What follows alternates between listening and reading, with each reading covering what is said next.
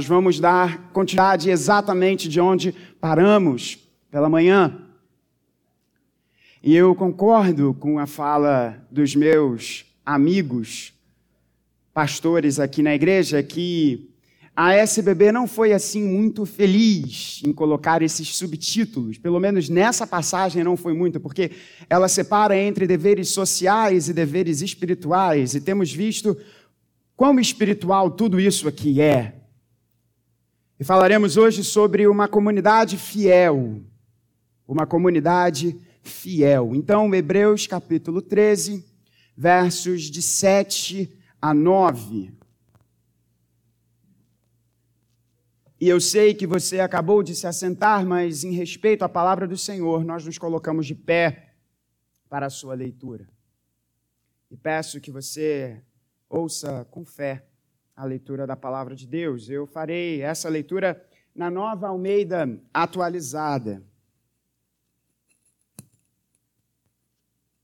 Que assim nos diz: Lembrem-se dos seus líderes, os quais pregaram a palavra de Deus a vocês. E considerando atentamente o fim da vida deles, imitem a fé que tiveram. Jesus Cristo é o mesmo ontem, hoje e para sempre. Não se deixem levar por, doutrinas diferentes e estranhas, porque o que vale é ter o coração confirmado com graça e não com alimentos que nunca trouxeram proveito aos que se preocupam com isso. Essa é a palavra do Senhor. Você pode se assentar. Hebreus 13, temos falado, não é uma porção solta da carta do Espírito Santo aos Hebreus. Falo do Espírito Santo, pois não sabemos quem foi o seu autor, provavelmente foi um dos discípulos de Paulo, ou o próprio apóstolo Paulo. Mas temos falado que Hebreus 13 é a grande aplicação de todo o conteúdo teológico que vimos ao longo dos 12 capítulos anteriores. E falamos que o propósito da carta aos Hebreus é trazer ânimo, é trazer ânimo à vida da igreja. Estes irmãos nossos do passado, que viam de um contexto judaico, estavam sendo pressionados por toda sorte de dificuldades, desafios, circunstâncias ruins, difíceis na sua vida, pois eles estavam enfrentando a primeira das perseguições. A primeira perseguição que a igreja de Cristo sofreu não foi do Império Romano. Essa foi muito severa, é verdade. Mas essa perseguição, que é o grande contexto do livro do Apocalipse, no final do século I, foi a segunda perseguição. A primeira perseguição que a igreja sofreu foi a perseguição oriunda dos próprios judeus. E a carta diz aos hebreus, porque eram crentes que estavam habituados a um contexto do judaísmo e receberam o evangelho. Mas agora, recebendo o evangelho, tinham conflitos familiares, conflitos sociais. Vimos alguns versos antes dessa passagem que estamos olhando com maior foco nessa noite, que estes irmãos, inclusive, tiveram muito do seu patrimônio dilapidado. Sofriam as mais diversas perseguições, os, mais, os maiores conflitos familiares também. De modo que o autor aqui escreve para mostrar: são muitas as pressões, são muitos os desafios, mas foca em Cristo. Que os seus olhos estejam atentos e direcionados a Cristo, porque Ele, o autor e o consumador da nossa fé, Ele vai à nossa frente. Nós corremos a corrida com muitos outros que estão correndo junto conosco, olhando para o pioneiro da nossa fé pois Ele não é apenas o nosso Salvador, mas Ele também é o nosso Mestre e Senhor. Portanto, animem-se, fiquem firmes, fiquem fortes. É isso que o autor aos Hebreus escreve. Não fiquem pelo caminho, não abandonem a fé. E o capítulo 13 é um grande apanhado extremamente prático, à luz de tudo que vimos anteriormente. E nessa passagem, o autor, o Espírito Santo, quer que a sua igreja seja uma comunidade fiel. Uma comunidade fiel aos seus líderes. E veremos em que circunstâncias essa fidelidade deve ser exercida. É importante que você preste atenção nisso.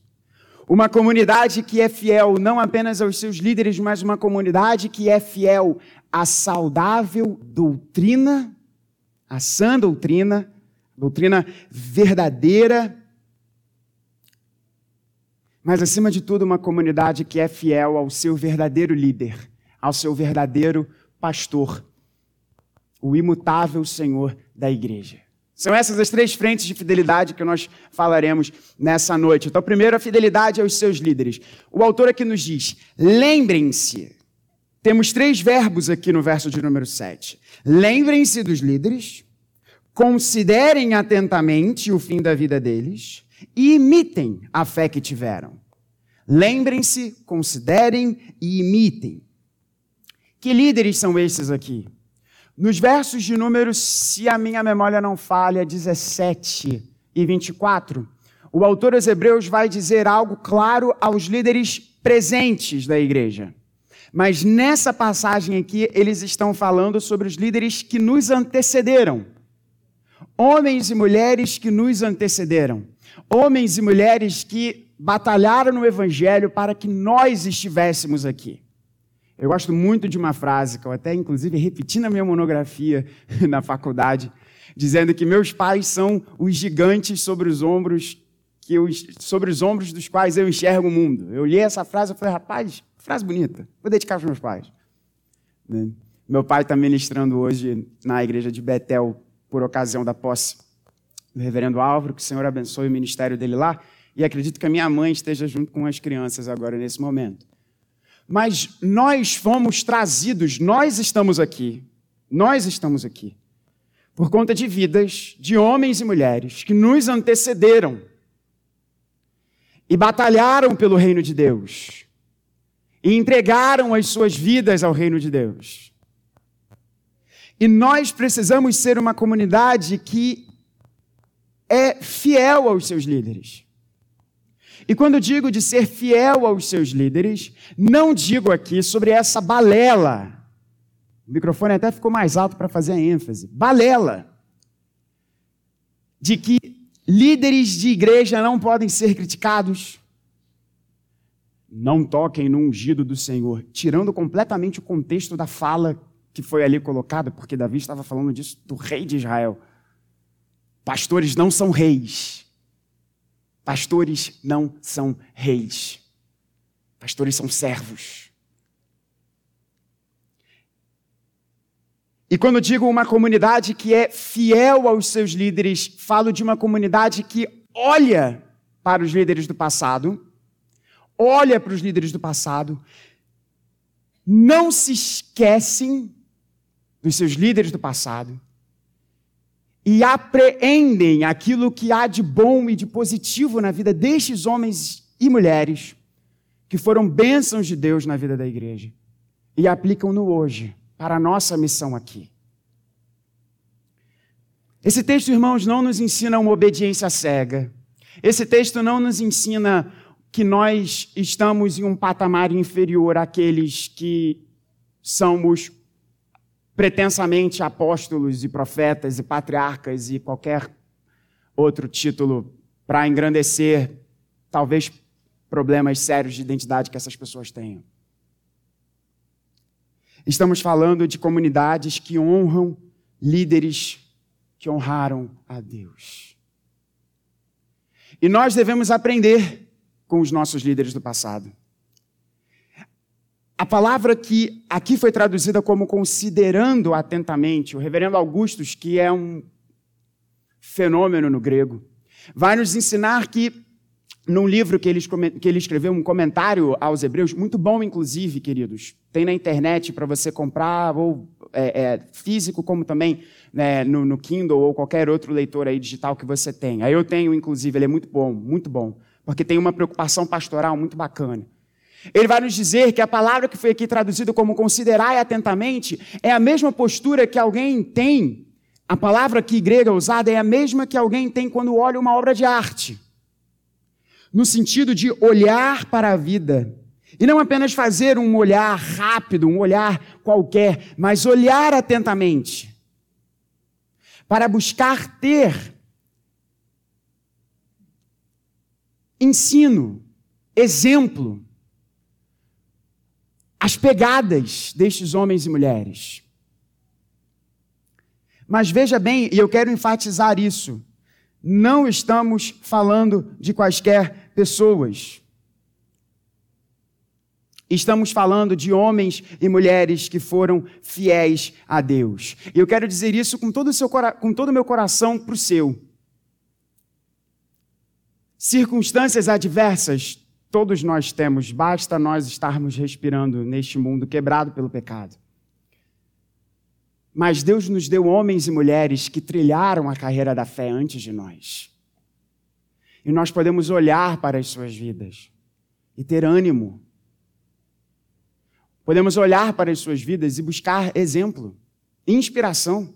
Esse homem foi um homem fiel diante de Deus. Esta mulher foi uma mulher fiel diante de Deus. Deixa eu olhar atentamente para a sua vida. Deixa eu entender quais foram os seus percalços. Deixa eu entender quais foram as situações que aconteceram na vida deste homem, dessa mulher e como eu posso aprender a ser um servo fiel, uma serva fiel a Deus. Jamais nos esquecendo que os nossos melhores líderes têm pés de barro tem pés de barro. Porque a imitação que nós devemos ter de sua vida, e esse é o ponto para nós fecharmos esse primeiro, esse primeiro ponto aqui, de uma comunidade que é fiel porque ela é fiel aos seus líderes do passado. O que o Espírito Santo diz para nós é o seguinte: olhem o fim da vida deles. E aqui dois pontos para você pensar: fim como finalidade. Qual o propósito da vida destes homens que nós devemos olhar?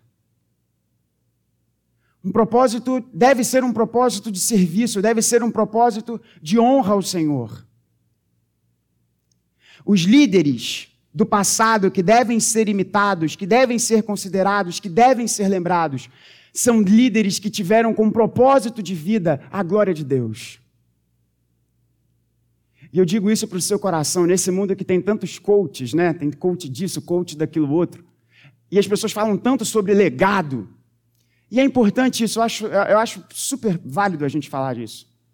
Mas quer ter um legado realmente bom, ame ao Senhor. Seja fiel a Deus. E não apenas fiel em uma temporada da sua vida, mas até o fim. Fim não apenas como finalidade, mas fim como de fato, desfecho. Quão difícil é a gente terminar bem. Mas Deus nos chama em uma vida de verdadeira grandiosidade, vida para ser lembrado por aqueles que virão depois de nós. Você já parou para pensar nisso? Que se Cristo Jesus não voltar, homens e mulheres estarão sentados aqui nesses bancos.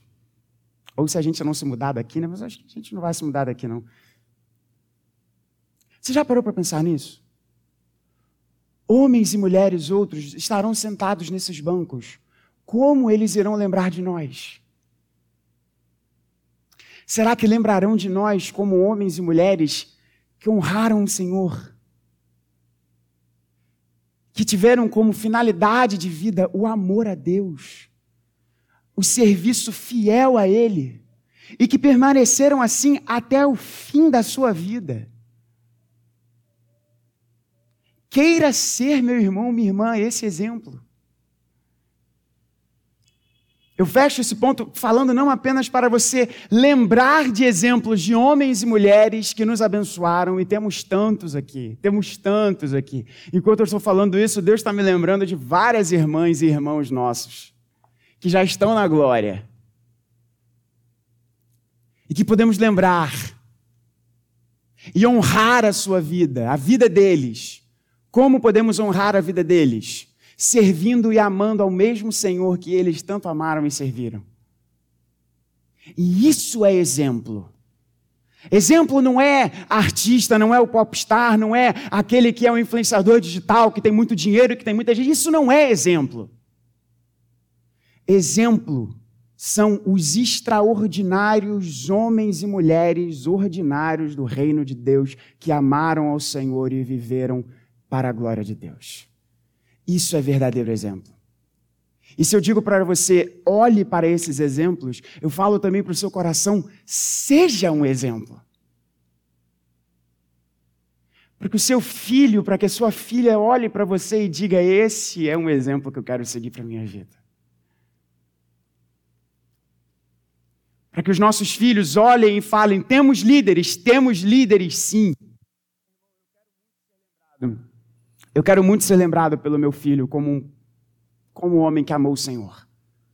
Eu não estou preocupado se ele, se ele vai lembrar de mim pelo advogado que eu sou. Eu não estou preocupado se ele vai lembrar de mim porque eu ficava me desgoelando às vezes aqui no louvor, tentando catar a nota, errando as entradas. Mas na hora dá tudo certo, graças a Deus. Eu quero que o meu filho lembre de mim como um homem que ama Deus e que amou o Senhor até o fim. Queira ser um exemplo para aqueles que virão depois de nós. Uma comunidade que é fiel aos seus líderes, porque enxerga em seus líderes a fidelidade a Deus. Mas uma comunidade que é fiel, e o texto também nos ensina, a sã doutrina. Olha o que o verso de número 9, eu pulei o verso 8 de forma propositada aqui. Não se deixem levar por doutrinas diferentes e estranhas, porque o que vale é ter o coração confirmado com graça e não com alimentos, que nunca trouxeram proveito aos que se preocupam com isso. Verso de número 9. Uma comunidade que não é apenas fiel à sua história e aprende com a sua história e que quer ser história para outros, que virão, mas que enxerga o valor e é fiel à sã doutrina de Deus. Qual é o ponto da comida aqui? Talvez isso aqui seja um pouco distante para nós. Para você entender. No Pentateuco, nós, e essa não é uma divisão que a Bíblia faz, mas Calvino, um dos nossos grandes heróis, fez essa divisão e que é muito interessante, é boa para a nossa didática. A lei ela pode ser dividida em três grandes blocos. Nós temos a lei cerimonial, que é a lei que rege o culto. Nós temos a lei civil, que era a lei que regulava a vida de Israel enquanto nação, tal como nós temos as nossas leis, o nosso Código Civil e por aí vai. E temos também a lei moral, que é a lei que mostra a expressão do caráter de Deus e como nós devemos nos relacionar, como o povo de Deus deve se relacionar com todos. Porque Deus é santo os seus comandos são santos. Então nós temos essa divisão de lei cerimonial, lei moral e lei espiritual. E dentro dessa divisão de lei cerimonial, nós temos as leis dietéticas. E você pode ver isso no Antigo Testamento. Diversas leis que são dietéticas. Por exemplo, a gente passou essa última semana aí no Nordeste, né, de férias gloriosas, fazendo o, o descansando para a glória de Deus, né? O descansar para a glória de Deus, né? Isso é muito bom. Graças a Deus a gente pode fazer isso. Faça isso também, tire férias, procure viajar e estar com seus amados. E nós comemos, por estarmos no Nordeste, nós comemos muito camarão. Eu amo camarão. Se você não gosta de camarão, se arrependa dos seus pecados, porque camarão é um negócio muito bom. Né? A não ser que você tenha alergia, aí você fica, fica longe disso. Mas se eu e você estivéssemos vivendo nessa época e fôssemos contados entre o povo de Deus, a gente não poderia comer camarão. Na verdade, a gente não poderia comer várias outras coisas, porque Deus havia estabelecido uma lei, e é importante de você lembrar, mas por que, reverendo? Porque Deus é caprichoso? Não. Primeiro, porque quando a lei foi dada, o povo estava no contexto do deserto. Então, precisamos pensar nas preocupações sanitárias com determinados alimentos. Mas não apenas isso. Deus quer mostrar ao seu povo que ele é separado, que ele é diferente. Então Deus vai mostrar: vocês não vão comer as coisas que as outras pessoas comem. Vocês irão comer isso e não aquilo. Para trazer um princípio de separação, um princípio de identidade. Mas qual é o grande problema? O grande problema é que os judaizantes, ou seja, aqueles crentes que queriam manter a rígida observância aos preceitos da lei, entendiam que para você ser crente, você não apenas deve receber o Messias que vem dos judeus, mas você deve observar todas as leis, os costumes e por aí vai do povo de Israel do passado. E eles diziam: se você não fizer isso, você não é crente. E qual é o grande problema disso? Se nós adicionarmos qualquer coisa ao Evangelho, nós estamos sendo malditos. Eles estavam adicionando a observância às leis dietéticas. Ou seja, você é crente, você não vai poder comer aquele baconzinho que você gosta. Bacon é muito bom, né? Você não vai poder comer isso. Porque para ser crente, você precisa observar isso. Para ser crente, você tem que circuncidar o seu filho. E você também, se você for homem. E o ponto de Paulo escrevendo aos Gálatas, principalmente, é: se nós adicionamos qualquer coisa ao Evangelho, o Evangelho mais qualquer coisa é nada.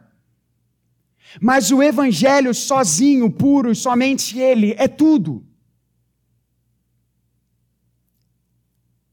E havia esse ensino, portanto.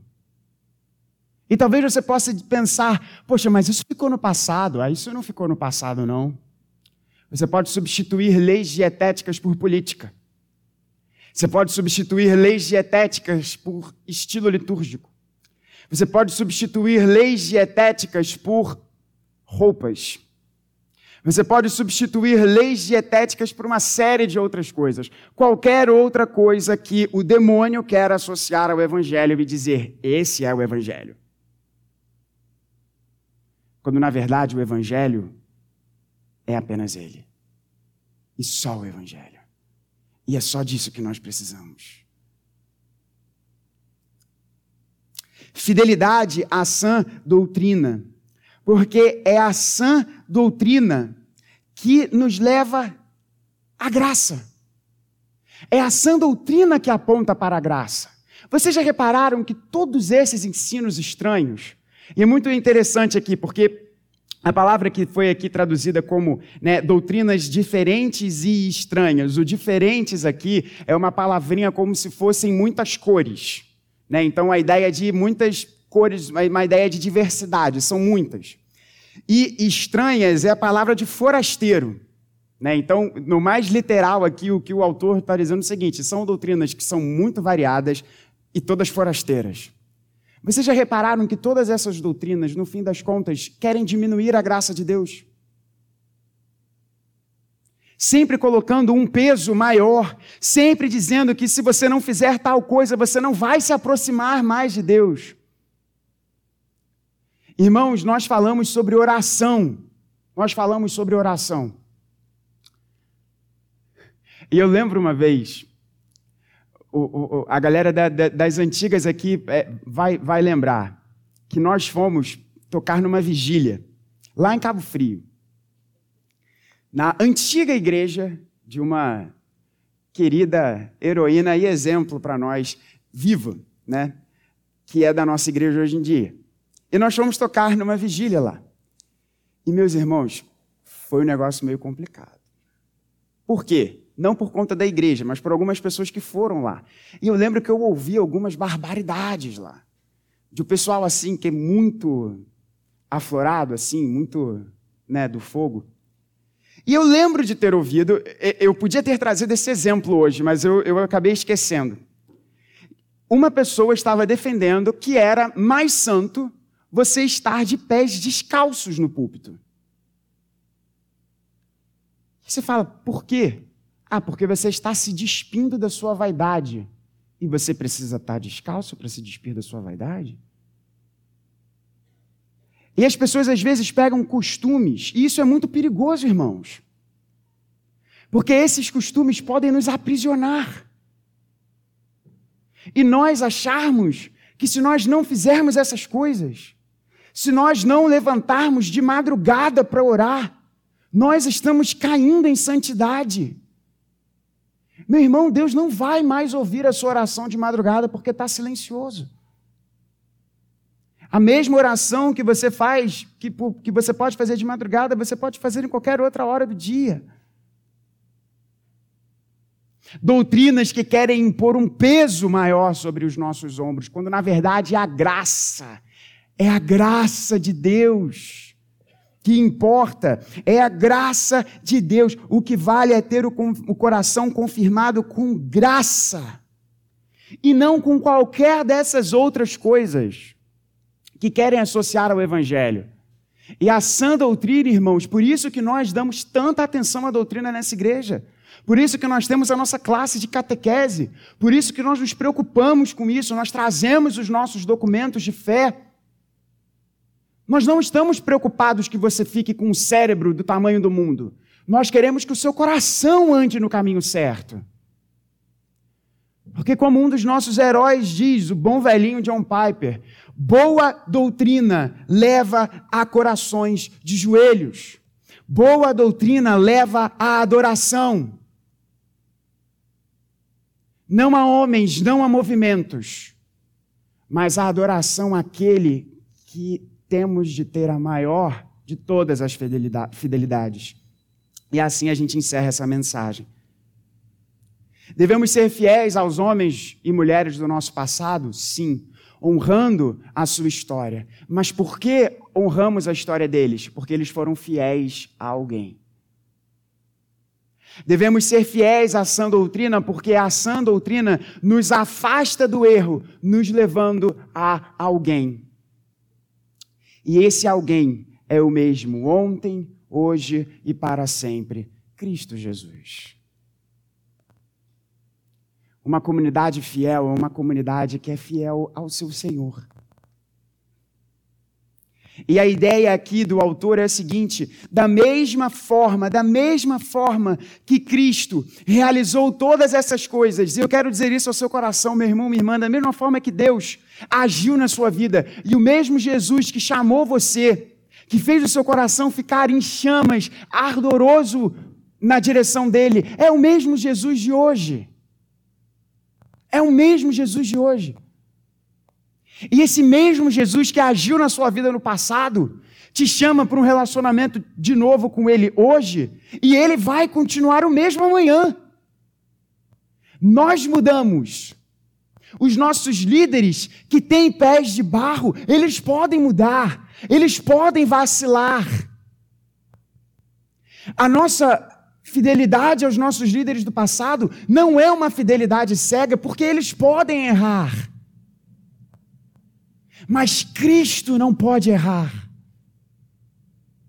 Cristo não tem momentos na vida dele. Às vezes nós, por determinadas circunstâncias na nossa vida, nós podemos mudar a forma como nós falamos ou determinadas posições. Deus é imutável. Ele é imutável. E o amor com quem ele te olhou antes de criar você, é o mesmo amor que vai te perseguir por toda a sua vida. Confie nele. Seja fiel a ele. Porque ele entrou num pacto com você. E por conta da nossa infidelidade, ele sofreu as consequências em nosso lugar.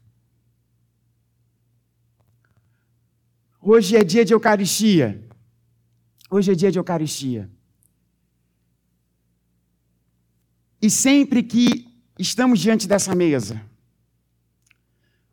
nós somos chamados a reafirmar os nossos votos com Deus. Nós somos chamados a reafirmar as bases do nosso relacionamento com Deus. Nós estamos, irmãos, inseridos em uma cultura que enxerga relacionamentos como contratos. Que diz: é o que você pode me oferecer. E eu faço alguma coisa em troca. Se você tem dinheiro, eu te abençoo. Se você tem uma vida impoluta, eu te abençoo. Se você tem uma vida presente na igreja, que serve na igreja, eu vou ouvir as suas orações. Mas se você não fizer isso, você está fora do relacionamento comigo. Deus não é assim. Deus não entra em um contrato conosco, Deus entra em um pacto com a gente. E essa mesa nos fala desse pacto. O pacto que Deus fez, por exemplo, lá com Abraão. Você já reparou que coisa interessante é o pacto que Deus faz com Abraão? É o mesmo que ele tem conosco. Você pode ver depois na sua, na sua Bíblia que quando Deus chama Abraão e coloca os animais, não é Abraão que passa pelos animais cortados ao meio. E, e, e para você entender por, por que, que isso é importante, porque a forma que os pactos eram firmados no passado, eles mostravam qual era a consequência se você violasse o pacto. E o que Deus quer mostrar para Abraão é o seguinte: se você violar o pacto, não é isso que vai acontecer com você, porque eu vou sofrer isso. E naquela cruz foi exatamente o que aconteceu com Cristo Jesus. O corpo dele foi partido por nós. O seu sangue foi vertido por nós. Ele nos amou e ele nos amou até o fim. Então eu quero chamar os meus amigos presbíteros que estão conosco. Hoje